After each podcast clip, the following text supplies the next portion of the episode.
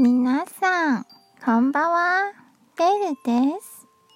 今日は私の台湾での生活を話します。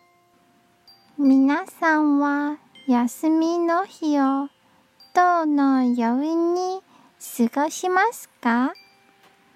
私は本を読むのが好きなのでよく図書館に行きます。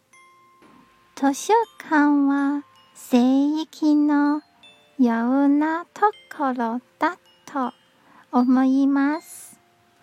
なぜなら知識に満たされた場所だからです。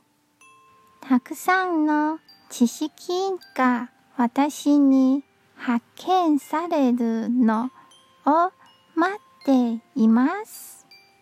図書館に入ると心が落ち着きます。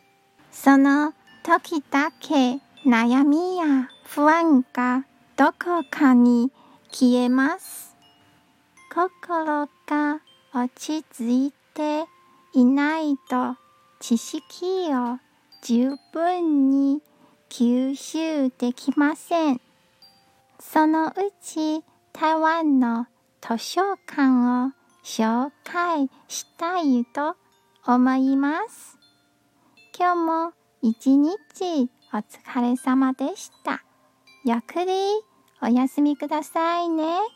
じゃあ、またね